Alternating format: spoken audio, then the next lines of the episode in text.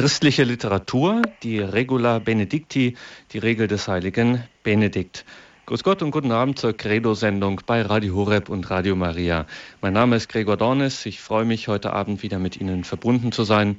Schön, dass Sie mit dabei sind. Heute geht es um das fünfte Kapitel der Benediktsregel über den Gehorsam. Und unser Referent ist Zisterzienserpater Dominikus Trojan.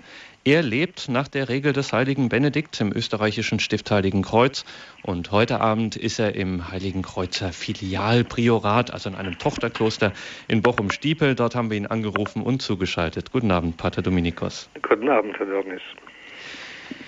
Die Kirche ist jung, sagt der Papst. Soweit, so gut. Aber muss man zugeben, sie ist natürlich auch alt, sehr alt. Und so einiges von ihrem Inventar, wie etwa Armut, Keuschheit, Demut oder unser heutiges Thema Gehorsam, naja, das klingt nicht unbedingt nach Mainstream und Willkommen im 21. Jahrhundert. Im Gegenteil, dieses Echo vergangener Zeiten mag man lieber ausrangieren oder wenigstens auf externe Speicher kopieren, um ekklesiale Prozessoren geschmeidig zu machen. Versteht ja eh keiner mehr. Andererseits die Hoffnung stirbt zuletzt. Vielleicht gibt es ja doch einen Zugang. Wir hier jedenfalls, wir wollen verstehen und fragen nach beim heiligen Benedikt und freuen uns, jemanden zu hören, der in jeglicher Hinsicht wissen muss, was Gehorsam im benediktinischen Sinn eigentlich bedeutet. Pater Dominikus Trojan, wir sind sehr gespannt auf Ihre Interpretationen, Ihre Auslegungen, Ihren Kommentar hier in der Credo-Sendung bei Radio Horeb und Radio Maria zum Kapitel 5 der Regel des heiligen Benedikt, De Oboidientia, über den Gehorsam. Pater Dominikus.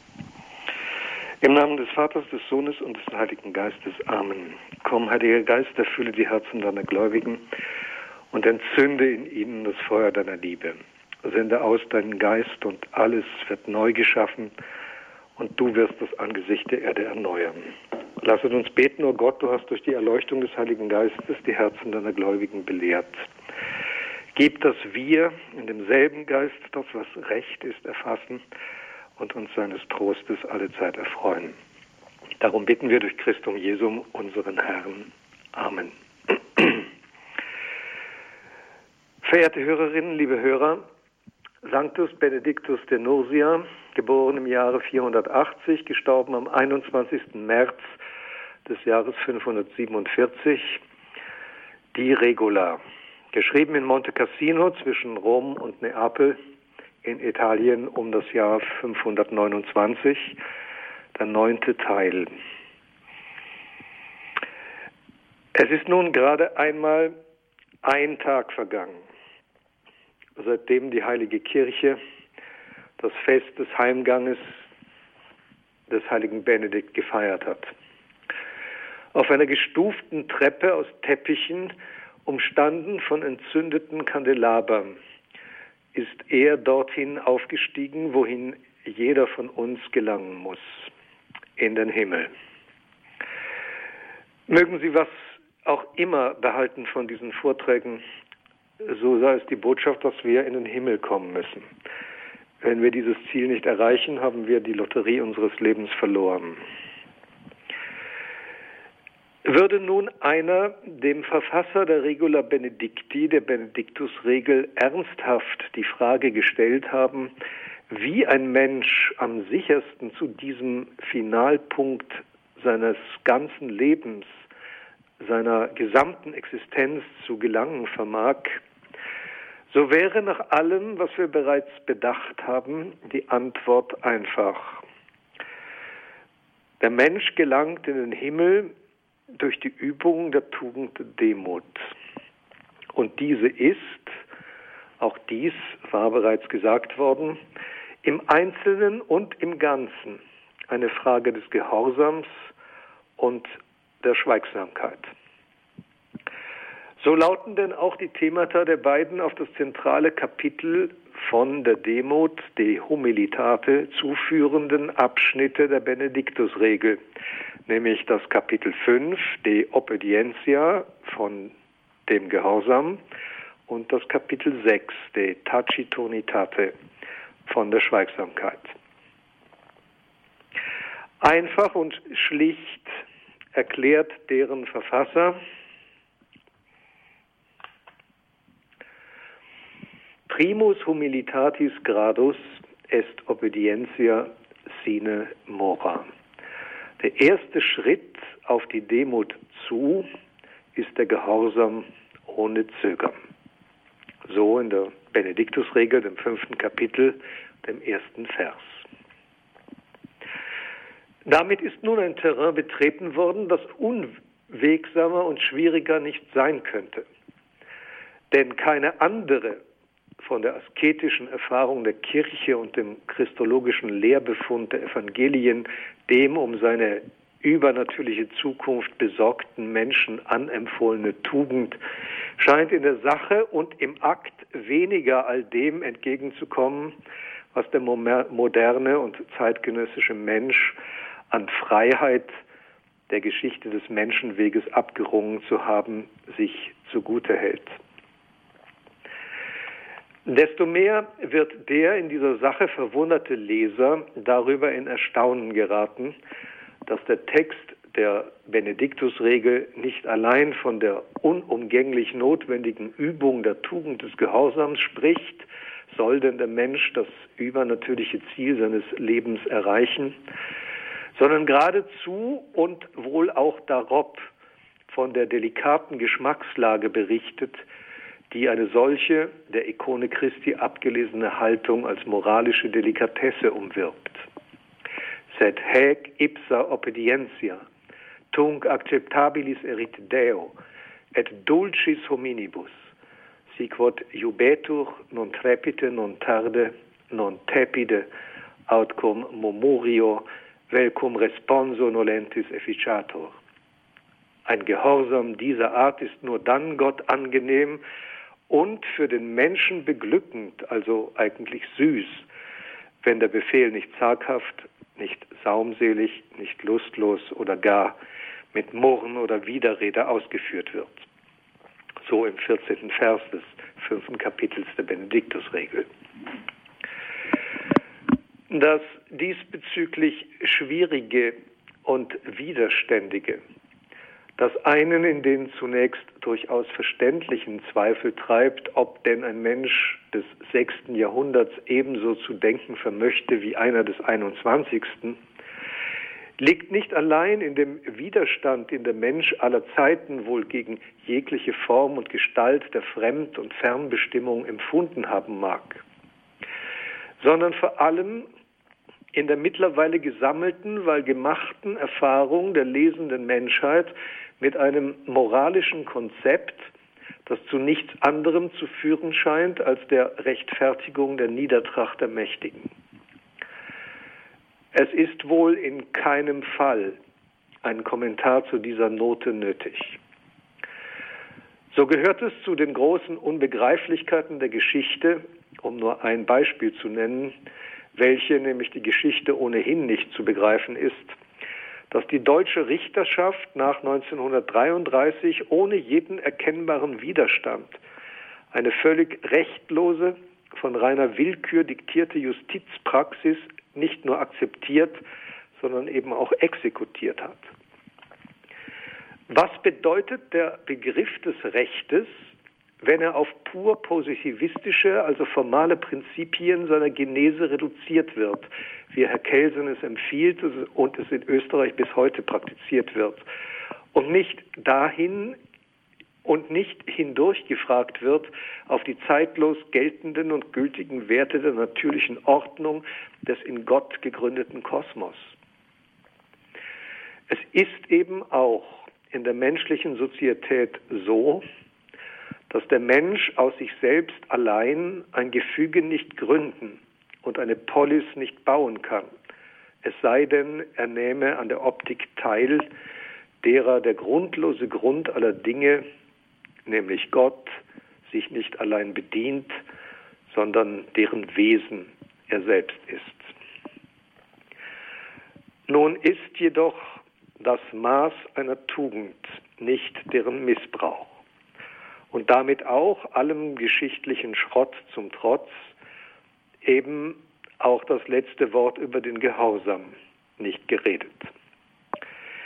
Vielmehr scheint auch hier zu gelten, je erhabener eine Tugend, desto beschämender jede Form deren Scheiterns. Worum es hier eigentlich geht, das ist das letzte Fundament jeglicher Tugendhaftigkeit. Und nun wäre dies zu sagen. Das Problem der Moral besteht heutigen Tages in deren Haltlosigkeit. Und da ein anderer Halt als in Gott nicht verfügbar ist, hat die Gottlosigkeit sich zu retten versucht in der Generalmoralisierung des Lebens und damit alles verloren, das den Menschen wirklich retten kann. Kein erkennender Mensch wird heute bestreiten können, dass angesichts der stetig wachsenden technischen Möglichkeiten des Menschen auch über das Leben moralische Weisung notwendiger ist denn je.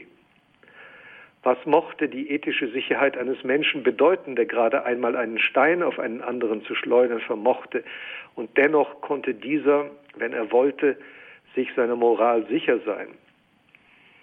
Es ist jedoch seit der Theorie Schleiermachers von der sentimentalen Natur des Religiösen ein öffentlicher Diskurs über die Prinzipien der Moral ins Unmögliche geraten. Und eben weil damit jeder Zugang zum Fundament der Moral verrammelt ist, haben wir a. keine mehr, nämlich Moral, und b. ist der Gehorsam als die Haltung hörenden Vernehmens des Gebotenen nichts als eine Aftertugend geworden. Friedrich Schleiermacher ist im Übrigen ein hübsches, oder doch eigentlich hässliches Lehrstück bezüglich des Unsinns, den ein Theologe schreiben kann, in der Hoffnung, sein Zeitalter zu bekehren. Und also lernen wir, niemandem ist geholfen, wenn der Gehorsam aus der Liste der vom Christen um seines Heiles willen zu übenden Tugenden ausgemustert wird. Das hat zwei wesentliche Gründe.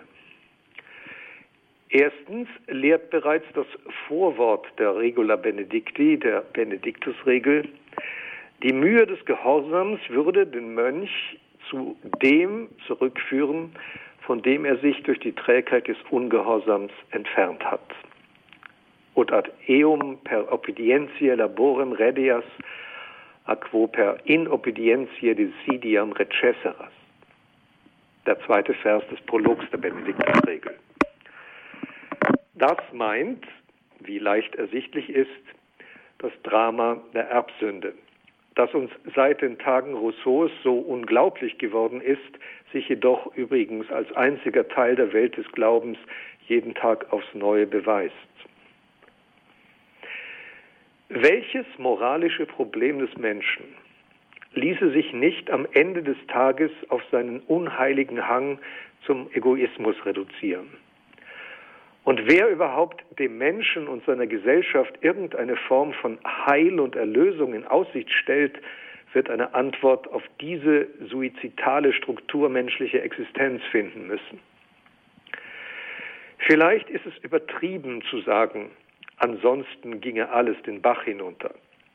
Dennoch bleibt wahr, dass eine Welt, in der nichts anderes gilt als das Gesetz des Überlebens des Einzelnen, auch eine Welt sein muss, in der der Einzelne der Wolf des Einzelnen ist.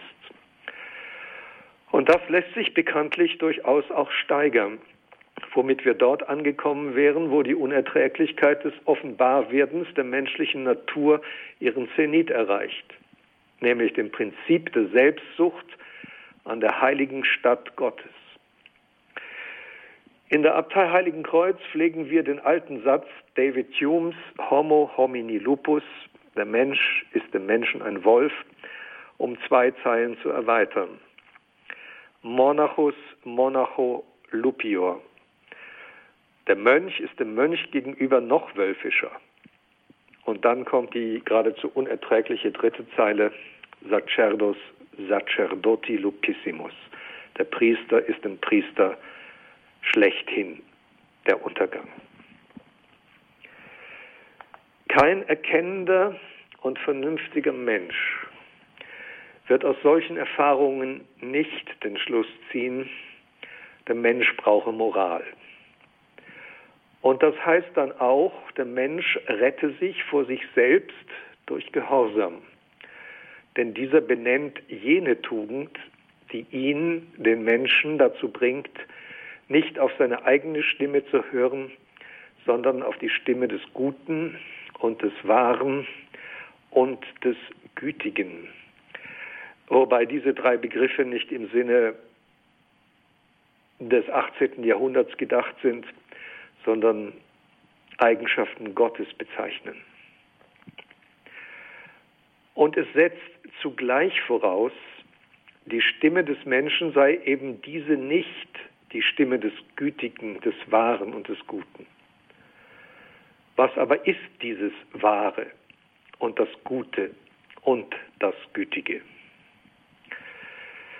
Das zu bestimmen ist eben das Problem seit den Anpassungen, die das christliche Abendland im Verlaufe des 18. Jahrhunderts durchlitten hat. Und wir sind, wenn es uns überhaupt noch um die Moral geht, darauf verständigt worden, es handelt sich um die Natur, die uns lehrt, was Recht ist und was Unrecht. Aber, so muss ein Theologe fragen, könnte es nicht die Schöpfung sein?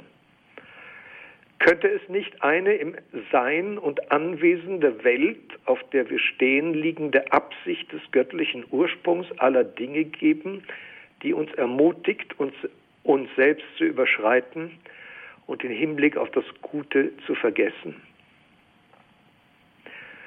Das alles ist vielleicht kontrovers, aber noch irgendwie traditionell.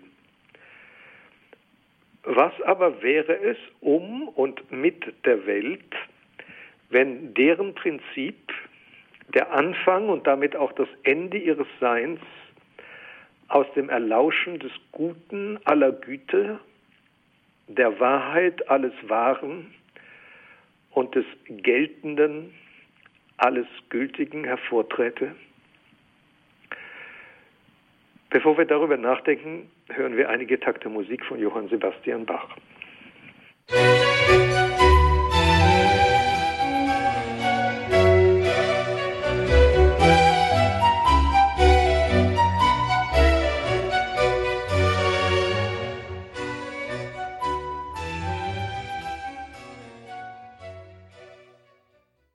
Sie sind in der Credo-Sendung bei Radio Horeb und Radio Maria. Heute wieder zum Thema christliche Literatur. Wir schauen in die Benediktusregel, heute in das Kapitel 5 über den Gehorsam. Und wir hören Pater Dominikus Trojan, Zisterzienser aus dem Stift Heiligenkreuz in Österreich. Es ist nun dies eine der pagan zikulierenden Heresien unserer Zeit. Es verhalte sich mit dem Gott der Juden der Christen und der Musulmanen auf eben dieselbe und deckungsgleiche Weise. Was damit gesagt werden soll, das läuft auf die liebenswürdige Einsicht hinaus, es handle sich in allen drei Fällen um eben denselben Gott. Nun nehme ich für mich in Anspruch, diesen Unsinn nicht zu glauben. Oder eben andersherum, ich nehme für mich in Anspruch, das Ganze für Unsinn zu halten. Erstens ist der Gott Abrahams, Isaaks und Jakobs, der er zweifellos ist, vor und nach der Menschwerdung seines Sohnes nicht mehr dasselbe. Oder genauer, der Glaube an ihn ist nicht mehr derselbe. Nach der Lehre des ersten und zweiten Briefes des heiligen Apostels Johannes, nämlich macht jeder, der das Kommen Christi im Fleisch und dessen göttliche Herkunft leugnet, Gott selbst zum Lügner. Denn dieser hatte auf dem Berg Tabor und im Johannesevangelium, dem zwölften Kapitel in Jerusalem, vor vielen Zeugen, und ausdrücklich wird gesagt, dass auch Griechen anwesend waren, seinen Sohn beglaubigt und dessen Verherrlichung angekündigt. Und das kann doch nur heißen, dass wer Jesus Christus als den von Gott gekommenen und Gesandten, durch den das Heil und die Erlösung der Welt gewirkt werden sollte, ablehnt, nicht allein der Antichrist ist, wie der heilige Johannes ausdrücklich sagt, sondern zugleich in die Sünde der Gottlosigkeit verfällt. Ich bitte das ganz ausdrücklich nicht falsch zu verstehen. Ich würde die Freiheit des Glaubens jedes einzelnen Juden mit dem Schwert verteidigen. Aber ich bin abstrakt betrachtet der Meinung, dass dieser Glaube vom Moment der Inkarnation an in eine neue Qualität geraten ist, über die ich selbstverständlich nicht Richter bin. Das entscheidende Kriterium jedoch, der Differenz zwischen dem Gott, den Jesus Christus seinen Vater nennt, und der er zugleich selbst ist, und dem Gott Mohammeds und dem Gott des jüdischen Volkes nach der Menschwerdung, liegt in der Offenbarwerdung der trinitarischen Natur Gottes. Und nun mag es den Zuhörer, Zuhörer nicht wenig verwundern, wenn ich behaupte, dass genau dies der Anfang des Gehorsams ist, weniger als Tugend, also als moralische Anweisung, denn als metaphysische Realität. Alle Moral hat nämlich nur insofern Sinn und Bedeutung, als sie in das Liquidum der menschlichen Freiheit die Struktur der ontologischen Statik der Wirklichkeit überträgt. Wäre nicht Gehorsam dem Anfang und Wesen aller Dinge eigen, gäbe es keine Pflicht und Verpflichtung der Welt, ihn von irgendwem einzufordern. Moral kann nur dann sinnvoll sein, wenn sie Heimkehr ist in den Ursprung und Anfang aller Dinge. So wäre denn in aller Schlichtheit die Frage zu stellen, worum es in der Tugend des Gehorsams eigentlich geht. Diesbezüglich ist die Auskunft zu geben, Gehorsam bedeutet nichts anderes als das Halten des Wortes, was, wie jedermann sieht, voraussetzt, dass eben dieses Wort zunächst vernommen und aufgenommen worden ist. Hier nun an genau dieser Stelle liegt der, der verborgene Knoten vor, der das Werk des Gehorsams mit dem der Schweigsamkeit verbindet. Und beides, Obedientia, Gehorsam, und Tacitonitas, Schweigsamkeit, zu Fakultäten der Demut verbindet.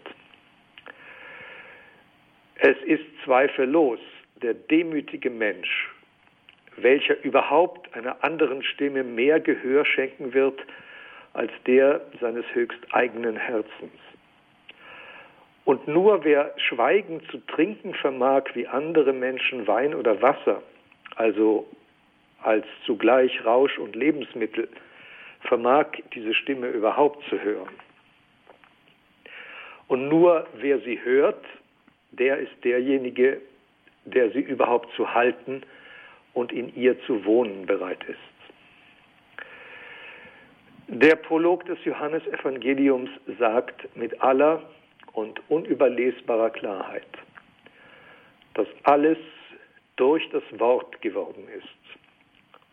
Und er sagt auch, dass nichts wurde ohne oder außerhalb des Wortes. Der griechische Text spricht von anoi, also weg vom Wort. Und das kann doch dann nichts anderes heißen, als das, was immer ist, nur aus einem einzigen Grund anwesend, weil es dem göttlichen Schöpferwort Gehorsam erweist. Jeder Stein, jeder Kiesel im Flussbett lebt in einem geheimnisvollen Bund mit dem, der ihn gerufen hat, da zu sein. Jeder Kater und jeder Mops bezeugt ein Maß an Gehorsam durch seine Existenz, um das ein Mensch ein Leben lang ringen muss.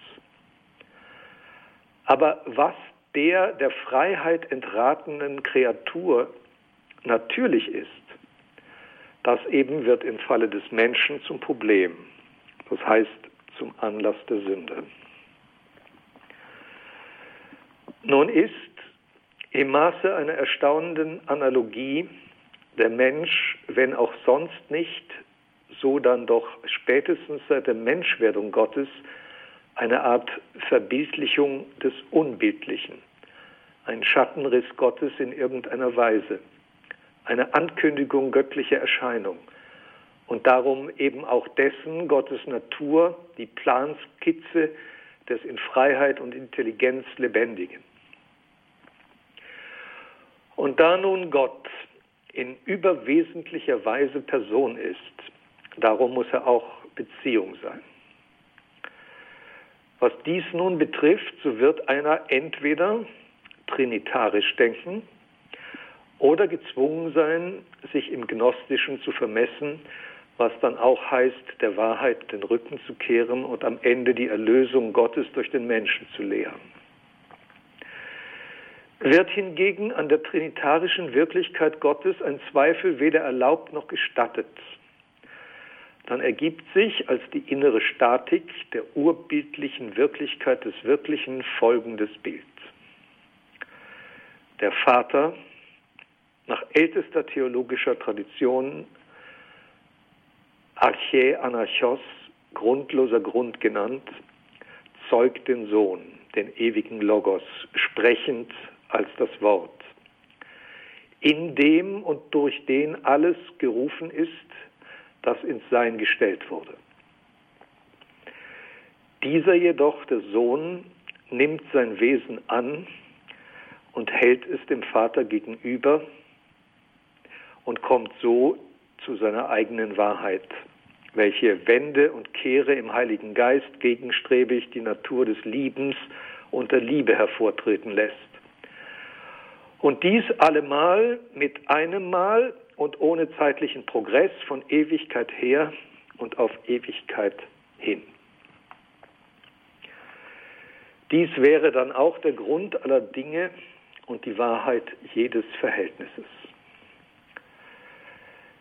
Es ist nun deutlich, dass die Position oder besser noch die Situation des Sohnes in der internen Statik des trinitarisch geoffenbarten Gottes nichts anderes ist als Gehorsam. Doch dieses Mal nicht als moralischer Antrag, sondern als ontologischer Habitus, sodass eine vom Menschen mühsam nachzuzeichnende Charakteristik im Falle Gottes eine natürlich eingespielte Verfassung ist. Was hier deutlich wird, ist nichts anderes, als dass die gesamte Schlacht um ein moralisches Leben in nichts anderem besteht, als dem der göttlichen Gnade bedürftige Versuch des, des Menschen an sich selbst und in sich selbst die Skizze Gottes zu erneuern, welche davon Zeugnis gibt, dass er ihn, den Menschen, nach seinem Bild und Gleichnis geschaffen hat. Und nun wollen wir noch einmal Johann Sebastian Bach hören.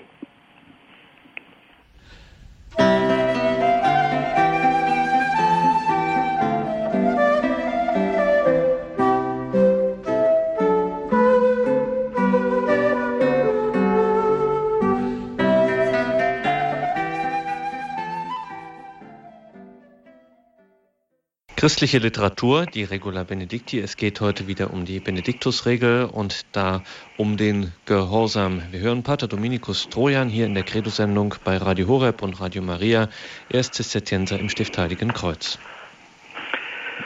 Nun muss zum Begriff des Gehorsams zunächst gesagt werden, dass er in der lateinischen Urfassung der Regula Benedicti Obedientia heißt.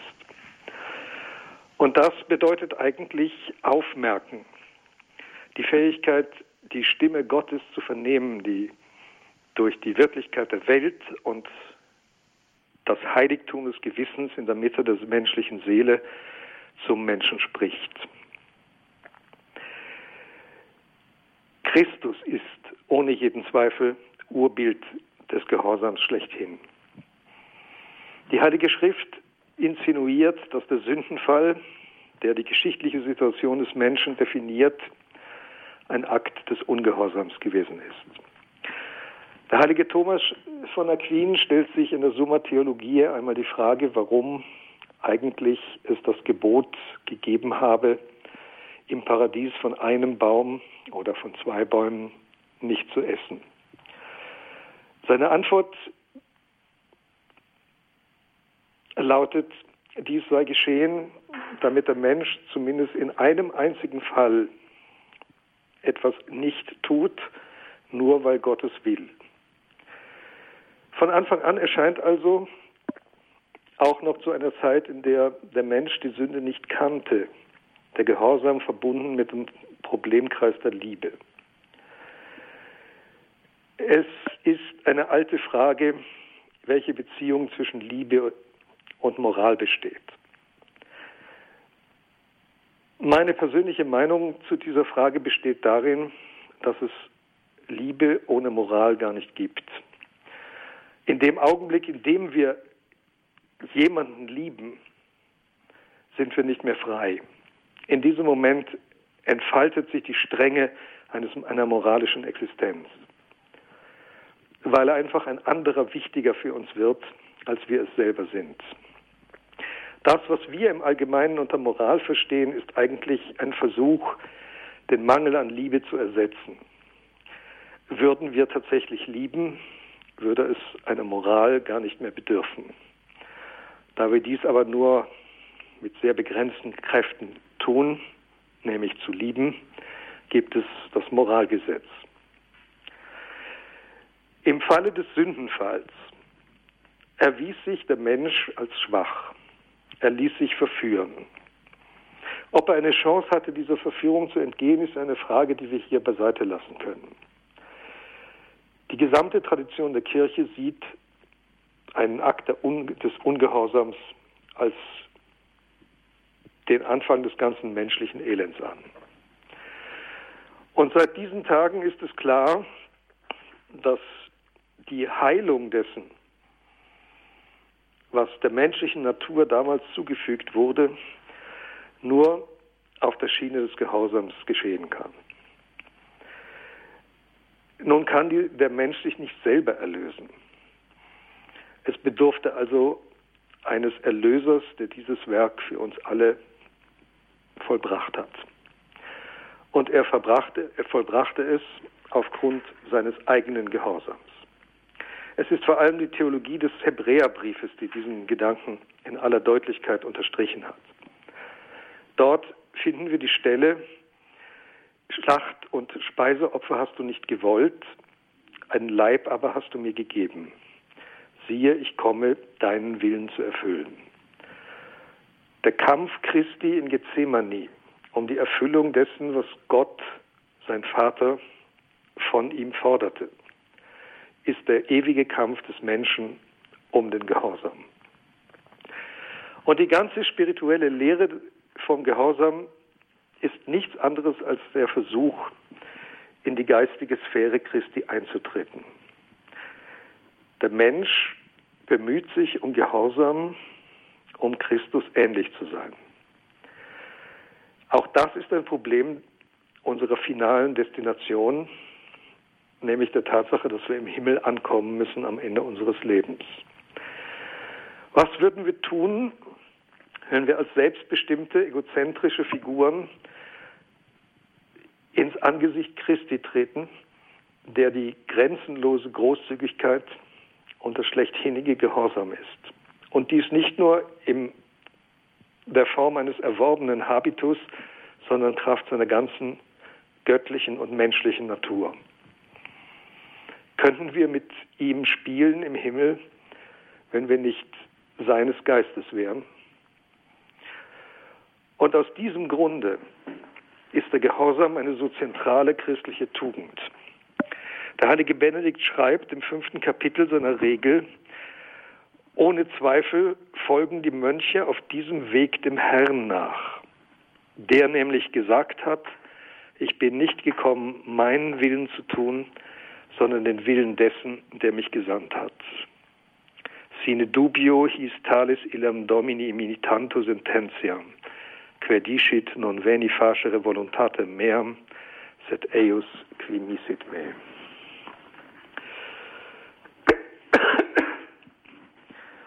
Nun ist es ohne jeden Zweifel wahr, dass derjenige, der sich zur Tugend des Gehorsams bekennt, sich dadurch auch verletzlich macht. Denn niemand kann eine Garantie darüber abgeben, ob man nicht in einen schrägen oder verqueren oberen gerät. Es wird unvermeidlich sein, dass in dem einen oder anderen Fall selbst jemand, der das Rechte und Richtige will, zu anderen Meinungen kommt als sein Untergebener. Gehorsam zu sein bedeutet die Bereitschaft zu haben, sich verletzen zu lassen und diese Verletzung durchzuhalten, nicht davon zu laufen, sondern, wie der heilige Benedikt sagt, im Kloster zu bleiben. So im zwölften Vers des fünften Kapitels der Regel des heiligen Benedikt über die, über die Tugend des Gehorsams. Es ist in allem und in jedem Fall das christliche Leben ein Leben der Hoffnung. Und Hoffnung bedeutet dann immer, wir hatten dies im letzten Vortrag entwickelt, seine Vergangenheit stehen zu lassen. Der Gehorsam zwingt uns dazu, uns fundamental auf die Zukunft unseres Lebens zu beziehen. Und alles, was geschehen ist, dort zu lassen, wo es untergehen kann, nämlich in der Zeit. Der Gehorsame also ist nicht unbedingt der Unkritische. Der Gehorsame ist nicht derjenige, der seine Intelligenz abgibt, sondern der Gehorsame ist derjenige, der darum weiß, dass nichts anderes seine Zukunft sein wird als Jesus Christus. Und der bereits in der Zeit den entschlossenen und hoffnungsfrohen Versuch macht, dieser Zukunft so ähnlich zu werden, wie es nur irgendwie geht. Ich danke Ihnen fürs Zuhören und wir hören noch einmal Johann Sebastian Bach.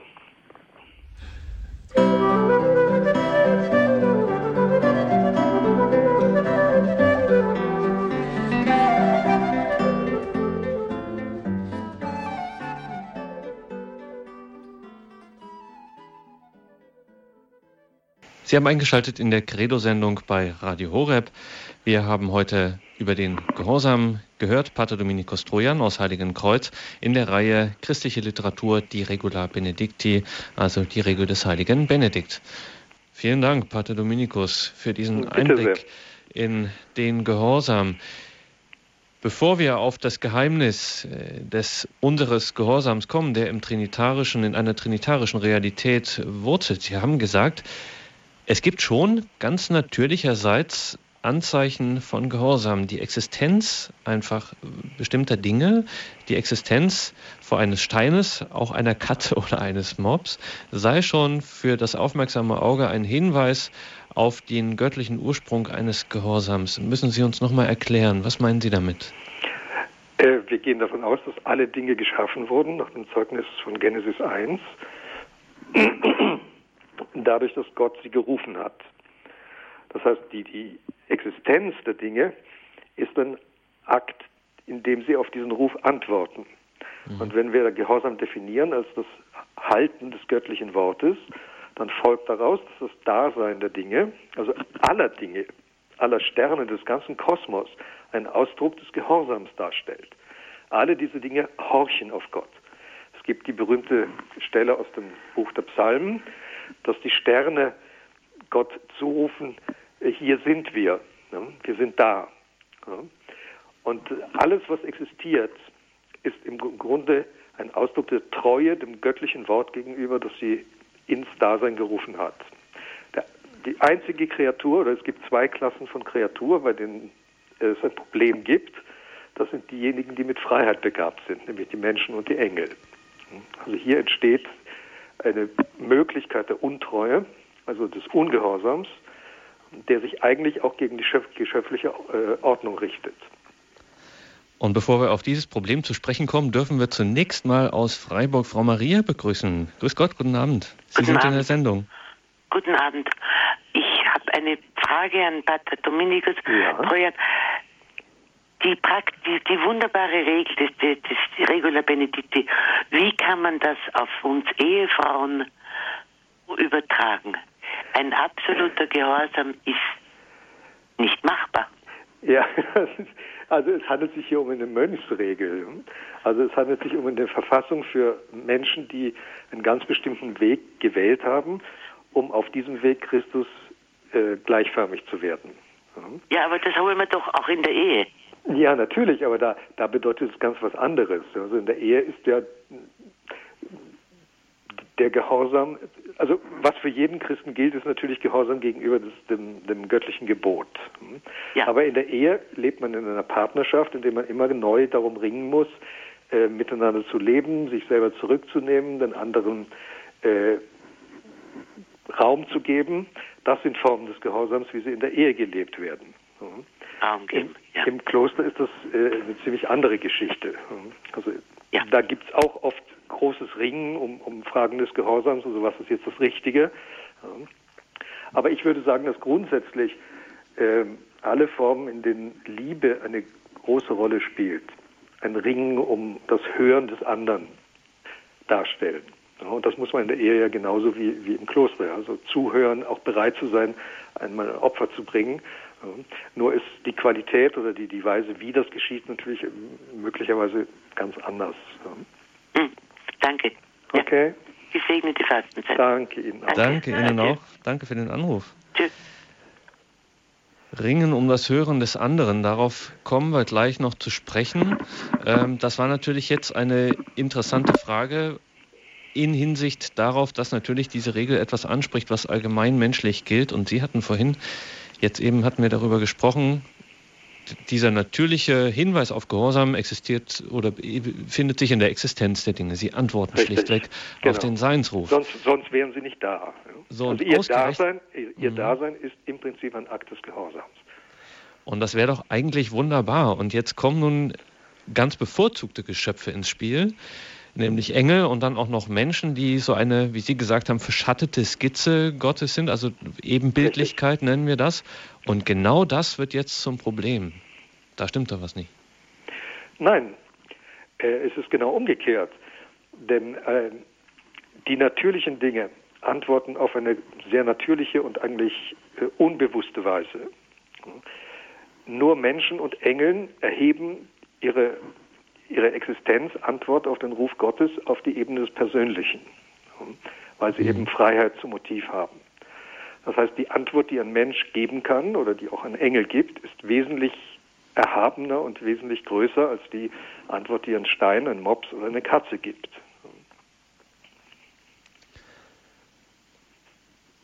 Ringen um das Hören des anderen. Sie haben auch nochmal darauf hingewiesen in Ihrem Vortrag, obedientia heißt zunächst mal im wörtlichen Sinne so etwas wie aufmerken. Ganz genau. Aufmerksamkeit. So, und dieses Ringen, wie stelle ich jetzt einen richtigen Gehorsam an? Ähm, wie merke ich in der richtigen Weise auf? Das heißt, wie gelingt es mir tatsächlich so von mir abzusehen, dass ich in einem umfänglichen, übernatürlichen Sinne aufmerksam werde? Oder äh, wie hüte ich mich vor der Gefahr, dann nicht einfach aufzumerken, von mir abzusehen, sondern einfach die Augen zuzumachen und ja, blind also, zu gehorchen? Um, um das zunächst einmal rein formal zu beschreiben, jeder von uns kennt Menschen, die ins Zimmer treten und dann gibt es nur noch sie. Das ist eine absolute, also Heimito von Dodera würde es nennen, eine Aperzeptionsverweigerung. Beim Gehorsam geht es ganz wesentlich zunächst einmal darum, das, was nicht ich bin, wahrzunehmen. Chesterton sagt ja einmal, dass, dass wenn wir die Fähigkeit hätten, die Welt aus der Perspektive einer Mücke zu betrachten, würden wir taumeln vor lauter Wundern, die um uns herum sind. Es ist immer so, dass wir uns in die Sachen hineindrängen. Und deswegen sehen, sehen wir nicht, was, was um uns herum da ist. Der Gehorsam ist tatsächlich hinsichtlich der erbsündlichen Belastetheit des, der menschlichen Natur eine asketische Aufgabe. Man muss einfach lernen und deswegen setzt, setzt sich der Gehorsam ja auch in der Schweigsamkeit fort, äh, mal den Mund zu halten, mal wirklich zu sehen, zu hören, was ist um mich herum, was bedeutet das alles. Und das ist eine nicht unerhebliche asketische Anstrengung. Das muss ganz klar gesagt werden. Das hört sich so an, als ob der wahrhaft asketische Mensch äh, in dieser Anstrengung eine regelrecht göttliche Eigenschaft entfaltet, indem man nämlich tatsächlich diesen Ruf des Existierenden hört.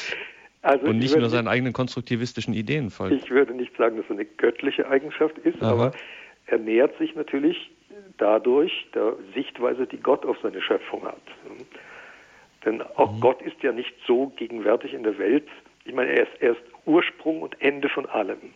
Und dennoch ist er nicht da. Er ist irgendwie merkwürdig, merkwürdig abwesend. Und genau das, äh, etwas Ähnliches lehrt uns die Tugend des Gehorsams, die Welt von, also wenn ich das jetzt etwas überspitzt sagen dürfte, von uns selber, von unserer eigenen Gegenwart zu befreien. Aber nur aufgrund dieser Dialektik sind wir dann auch bereit für ihre Schönheit. Mhm. Ich hoffe, ich spreche es richtig aus. Aus Röttrath hat uns Herr Gatz angerufen. Grüß Gott, guten Abend. Guten Abend. Guten Und zwar, ich wollte an und für sich nur mal noch darauf hinweisen, die Naturgesetze sind ja auch ein Gehorsam der Natur. Natürlich, ganz klar.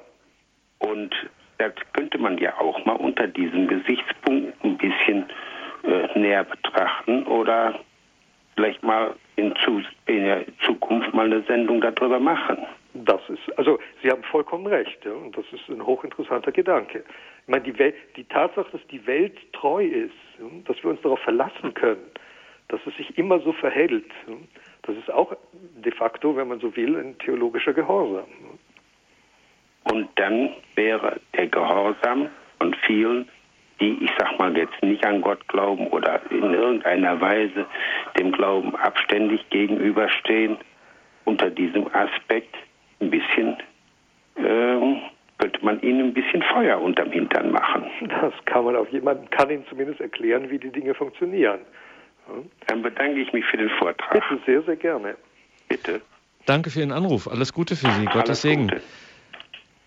Pater Dominikus, ja. das ist mit diesem von sich selber Absehen natürlich so eine Sache. Heutzutage haben wir es vielfach mit Problemen zu tun, wo man der allgemeine therapeutische Ratschlag ist, sich erstmal wieder auf sich selbst zu konzentrieren und auf sich selbst zu schauen. Und irgendwie ist das, was Sie uns heute gesagt haben, als dem wesentlichen Heilsweg, und das ist ja nicht irgendwas, da geht es um alles oder nichts, scheint ein bisschen in die andere Richtung zu gehen. Das geht auch ganz entschieden in die andere Richtung. Also ich persönlich würde auch aufgrund meiner eigenen Lebenserfahrung sagen, dass die äh, dauernde Beschäftigung mit sich selbst, der eigenen Vergangenheit, einem nicht wirklich weiterhilft. Also ich glaube, wir müssen auch in einer ganz praktischen Weise Transzendenz entwickeln. Also einfach das die Fähigkeit, uns selber zu überschreiten, also sonst haben wir keine Chance. Wenn ich also nur an mir selbst klebe, an meinen Wunden, an meinen Verletzungen, an den Merkwürdigkeiten, die, die ich vielleicht gar nicht richtig weiß in meinem Leben, komme ich, ich komme im Prinzip da nicht weiter. Also das ist, das ist aber nur meine Meinung, ja. Also das ist, äh, es entspricht aber vollkommen meiner Erfahrung. Ist das auch ein bisschen die Gefahr, weil Sie am Anfang ein wenig ins äh, 18., 19. Jahrhundert geschaut haben, ist das vielleicht auch die Gefahr einer gewissen religiösen Sentimentalität, dass man nur scheinbar auf, also sich nur scheinbar auf Dinge einlässt, aber sie eigentlich doch, naja, aus Natur wird Landschaft. Also man fängt an, sie zu, zu betrachten mit dem, mit dem, mit einem gewissen selbstischen Blick. Also äh, das, was ich äh, streng kritisiert habe, ist erstens die Reduzierung des Religiösen auf das, äh, auf das Gefühlsmäßige. Mhm. Also das halte ich für ein ganz, das ist Schleiermacher, ja, das ist das große Schleiermacherproblem. Ähm, das halte ich für ganz gefährlich. Äh, der Glaube ist ein Akt des Erkennens. Es geht hier um Wahrheit, es geht nicht um, um äh, wie ich mich fühle. Und die Reduzierung des Religiösen auf, auf meditative und sonstige äh, Praktiken äh, halte ich also auch wirklich für kontraproduktiv. Glaube ist vom Anfang des, des Christen, also christlicher Glaube, vom Anfang des Christentums an äh, vom Martyrium begleitet gewesen und das ist kein angenehmes Gefühl.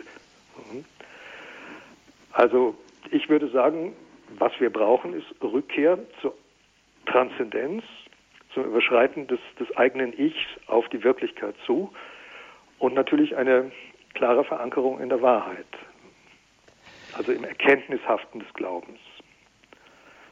Und auch im Gehorsam sind wir, wie Sie es am Ende gesagt haben, Nachfolgende als Christen. Das heißt, Natürlich. wir haben das Vorbild. Sonst hätte das keinen Sinn. Sonst wäre es möglicherweise sogar auch nichts anderes als eine sehr leicht zu durchschauende Machtstrategie, ja, durch die irgendwelche Leute sich rechtfertigen oder, wie ich auch gesagt habe, ja, äh, ihre eigene Niedertracht einfach nur äh, gerechtfertigt sehen wollen. Wenn, wenn es nicht diese christologische, dieses christologische Fundament gäbe. Und wieder einmal stellt sich die Alltagsfrage an einen professionellen Mönch. Wie kriegen wir das hin, diesem Gehorsam nachzufolgen, der so unglaublich ist, wie wir ihn in Christus gesehen haben? Darauf gebe ich eine Antwort, die nicht meine ist, sondern die äh, der klügste Mensch, der möglicherweise je gelebt hat, gegeben hat, nämlich der heilige Thomas von Aquin, durch die tägliche Übung des, des entsprechenden Aktes. Der, den Geist des Gehorsams oder einen Charakter des Gehorsams zu erlangen. Das ist wirklich eine lebenslange Aufgabe, die immer wieder neu geübt wird, wo es auch Rückschläge gibt, wo es natürlich auch Wunden gibt. Das ist nicht einfach, aber Spinoza schreibt schon am Ende seiner Ethik, alles Erhabene ist ebenso selten wie schwierig. Gott sei Dank gibt es die göttliche Gnade, die uns hilft. Wie kommt das eigentlich, dass die regelmäßige Übung äh, doch offensichtlich erfolgreich ist? Ja, das ist die, das hängt mit dem Begriff des Charakters zusammen. Also das ist jetzt eine, ich bediene mich jetzt eines Beispiels, dessen ich mich nicht so gerne bediene, aber wenn Sie zu einem muskulösen, muskulösen Körper kommen wollen, dann müssen Sie eben auch in einem Bodybuilding-Studio äh, ganz bestimmte Übungen immer wieder machen. Und es verhält sich mit, dem, mit der äh, Sittlichkeit des Menschen ganz ähnlich. Also auch der heilige Benedikt spricht in der Regel davon, dass das Gute am Anfang für den Menschen schwer ist. Je häufiger man es aber übt, desto leichter wird es einem. Es wird dann immer, es wird einem, ja, er sagt, es wird einem zur Gewohnheit. Man nimmt einfach diese Haltung an. Und das bestätigt das praktische Leben ununterbrochen. Also der heilige Thomas antwortet auf die Frage, wie erwerbe ich Tugend? Ganz schlicht und einfach durch die häufige Übung des, der, Tugenden, der Tugend entsprechenden Aktes. Also wenn ich, also ich zum Beispiel bin jemand, der, der äh, mit Büchern sehr heikel ist. Es fällt mir sehr schwer, ein Buch auszuleihen.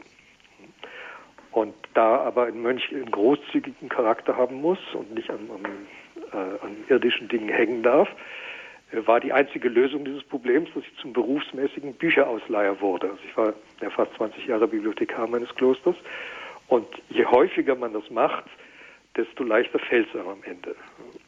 Also auch das Temperament oder bestimmte Persönlichkeitszüge sind für den Christenmenschen kein Schicksal. Nein, wir, da, das muss man Aufgabe. ganz klar sehen. Es, Charakter wird erworben. Charakter mhm. ist nicht, nicht äh, ein Schicksal oder ein, eine unabänderliche Tatsache. Ist man, die Erwerbung kann schwieriger oder leichter sein.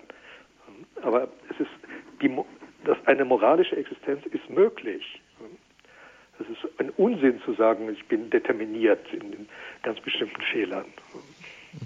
Ich bin halt so, wie man heutzutage ganz gerne sagt. Genau, ja. Oder ja. Gott hat mich so gemacht, also soll er sich nicht mhm. aufregen. Ja. Mhm. Das ist die theologische Variante. Danke, Pater Dominikus, für diese Sendung und Ihre Gedanken. Auch Ihnen, liebe Hörerinnen und Hörer, vielen Dank, dass Sie mit dabei waren, dass Sie sich auch hier in der Sendung mit eingebracht haben. Diese Gedanken, diese Betrachtung von Pater Dominikus Trojan, die können Sie auch noch einmal hören, wenn Sie beim CD-Dienst anrufen und sich eine CD bestellen. Folgende Telefonnummer müssen Sie da wählen. Deutschland 08323 9675 120. Ich sage es nochmal 08323 96 75120, die Telefonnummer des Radio Horeb CD-Dienstes. Sie können auch morgen im Laufe des Tages auf horeb.org schauen.